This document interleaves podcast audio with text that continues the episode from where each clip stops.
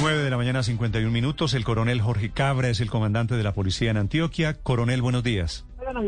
Con Néstor, ya lo comunicamos en este momento con el coronel. Gracias, Valentina. El coronel Cabra está al frente Néstor, de la investigación por la desaparición de un grupo de jóvenes que iba desde el Bajo Cauca hacia la costa caribe, aparentemente de vacaciones. Coronel Cabra, ¿me escucha? Néstor, muy buenos días, un cordial saludo. Coronel, ¿cómo va? Excelente, gracias a Dios, Néstor. ¿Qué información tienen sobre estos jóvenes, coronel? Bueno, Néstor, primero que todo, un cordial saludo a usted, a todos los oyentes y a todos los amigos de la mesa de trabajo. Efectivamente, y a partir de la denuncia que, instauran los familiares de estos muchachos, quienes habrían salido hace algunos días desde el municipio de Anserma, en Caldas, y, y manifestándole a sus progenitores y a sus seres queridos que su deseo de conocer el mar y particularmente la costa atlántica colombiana, pues se desplazan, eh, digamos, como, como comúnmente se denomina en el aventón pidiéndole a los conductores de vehículos, tanto camiones, que los lleven hasta, hasta la costa atlántica.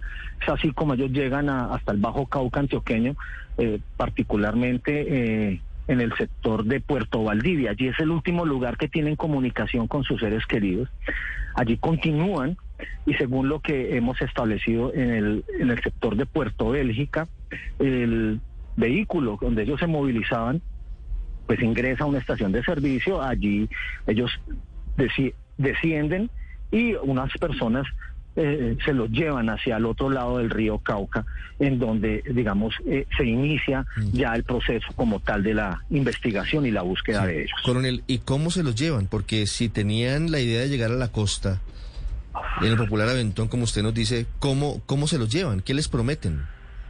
Bueno, Néstor, aquí hay dos, eh, dos hipótesis que estamos eh, manejando y dos temas que estamos trabajando en todas las autoridades.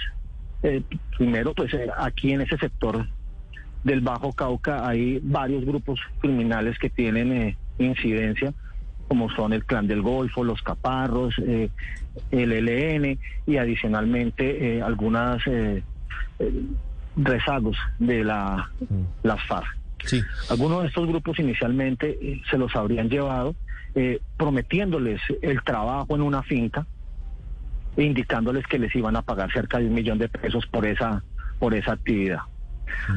Sin embargo, esa es una de las hipótesis. La otra hipótesis es que una de las personas que acompañaba y que iba con estos muchachos conocía eh, la intención de permanecer un determinado tiempo al interior de este de estos grupos criminales que allí tienen incidencia en el Bajo Cauca. ¿Esa persona es mujer o es hombre? No, es un hombre, según lo que tenemos hasta el momento, y que pues hace parte de, de los las personas que se encuentran hoy desaparecidas. Eh, Coronel, ¿y es la primera vez que se presenta esto de que les ofrezcan trabajo en una finca? Porque recuerdo que en la época fuerte de los paramilitares en el Casanare, reclutaron a muchos jóvenes de esa manera, ofreciéndoles trabajo y luego cuando llegaban a las zonas, pues no, no les pagaban y los ponían en estos oficios de la guerra. Eh, Es correcto, es correcto. Eh, eh, digamos, esa es una de las formas de, de reclutamiento ilícito que, tienen estos grupos criminales. Son personas, eh, digamos, que no conocen la jurisdicción y no conocen la dinámica criminal que se tiene y, como usted lo dice, los antecedentes históricos de, de estos grupos delincuenciales y criminales en Colombia. Y que a partir precisamente de su poca experiencia y en estos casos de ingenuidad, pues son asaltados en su buena fe y particularmente por estos grupos llevados a, a- a sus filas. Coronel, Es una de aparece, las hipótesis. claro, aparece uno de los muchachos, pero los otros siguen desaparecidos, siguen secuestrados en realidad. ¿Qué sabemos No, sobre, ellos? Bueno, encontramos a Mauricio en las últimas horas, lo encontramos bien de salud, que es lo más importante. Un tema de desorientación precisamente porque pues no conoce la zona.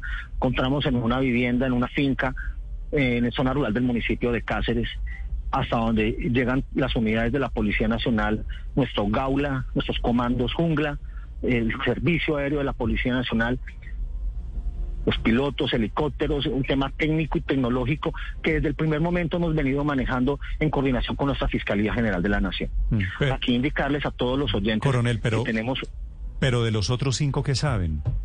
Pues, eh, digamos, aquí hay un tema que tenemos que tener claridad a partir precisamente de que como aún se encuentran desaparecidos, eh, lo que nos está eh, indicando Mauricio hace parte de la reserva precisamente para poder ubicar a los otros muchachos. ¿Y Mauricio cómo aparece, coronel? Es decir, ¿él se escapa de quienes lo habían reclutado o, o cómo aparece solo en una casa?